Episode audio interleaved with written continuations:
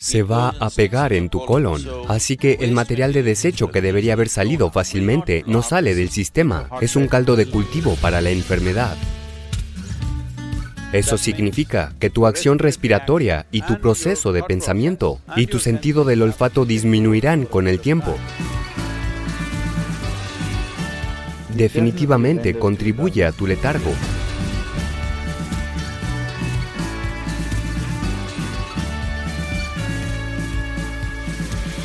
Si comes demasiado material tuberoso, como papas y otras sustancias tuberosas, generarás gas debajo del ombligo. Una vez que generas gas allí, tu prana entre el ombligo y la base de la garganta no funcionará como debería y disminuirán los niveles de dinamismo en tu sistema.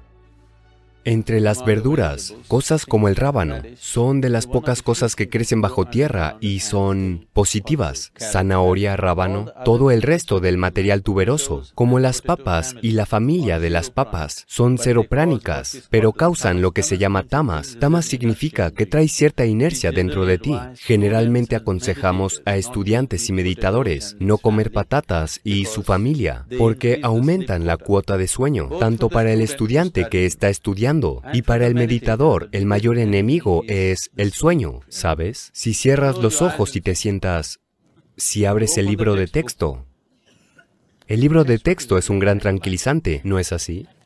Y además, si sigues una dieta de papas, te quedarás dormido al instante.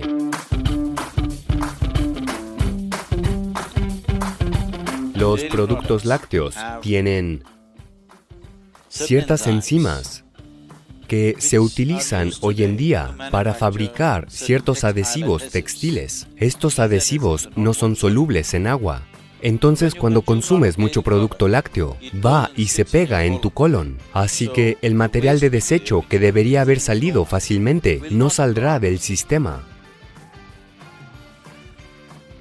El estado general de alerta en el cuerpo y en la mente disminuirá por el consumo de productos lácteos. Al menos a quienes vienen del sur, te decían, incluso en la escuela, si comes arroz con cuajada, te quedarás dormido. ¿Sí o no? Si alguien tiene sueño, es algo común en el sur de la India. Todo el mundo sabe que te apaga, pero el profesor también lo come, ese es el problema.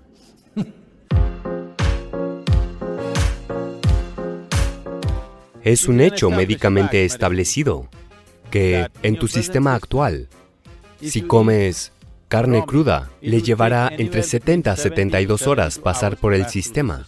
Si comes carne cocida, necesita 50 a 54 horas para pasar por el sistema. Si comes comidas vegetarianas cocinadas, les tomará 24 a 30 horas pasar por el sistema. Si comes verduras crudas, tomarán 12 a 15 horas para pasar por el sistema. Si comes fruta, le tomará una hora y media a tres horas pasar por el sistema. ¿Por qué toma tanto tiempo? Porque básicamente el canal alimentario en un ser humano mide entre 7 y 10 metros de largo. Todo este tubo que va desde los labios hasta la salida anal. En todos los animales herbívoros, esta es una característica, que su canal alimentario es aproximadamente 5 a 6 veces la longitud de su cuerpo. En todos los carnívoros, es solo dos y media a tres veces la longitud de su cuerpo. O en otras palabras, todos los animales que comen carne tienen un intestino muy corto. Todos los herbívoros tienen un intestino de gran longitud. Entonces, debido a que la comida vegetariana pasa a través del sistema rápidamente, entonces el factor de longitud se ha diseñado de esta manera. Así que cuando comes carne y la mantienes en el sistema durante mucho tiempo, definitivamente es un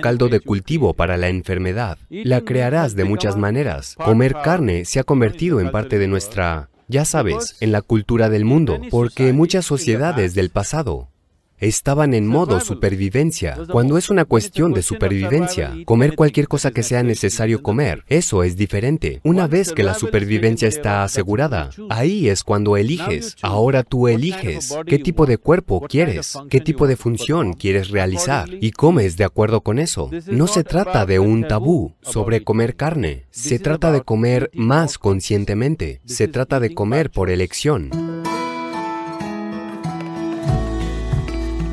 En la tradición yógica, si cocinas algo, lo debes consumir en un máximo de una hora y media. Si hay ciertos tipos de cosas, hasta cuatro horas está bien. Más allá de eso, no lo tocas. No importa cuán sabroso sea, cuán bueno sea.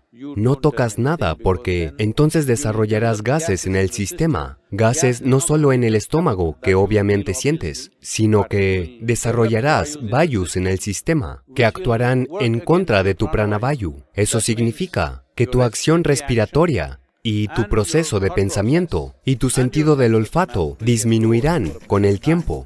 Estos tres son vitales para que seas un ser humano lleno de vida.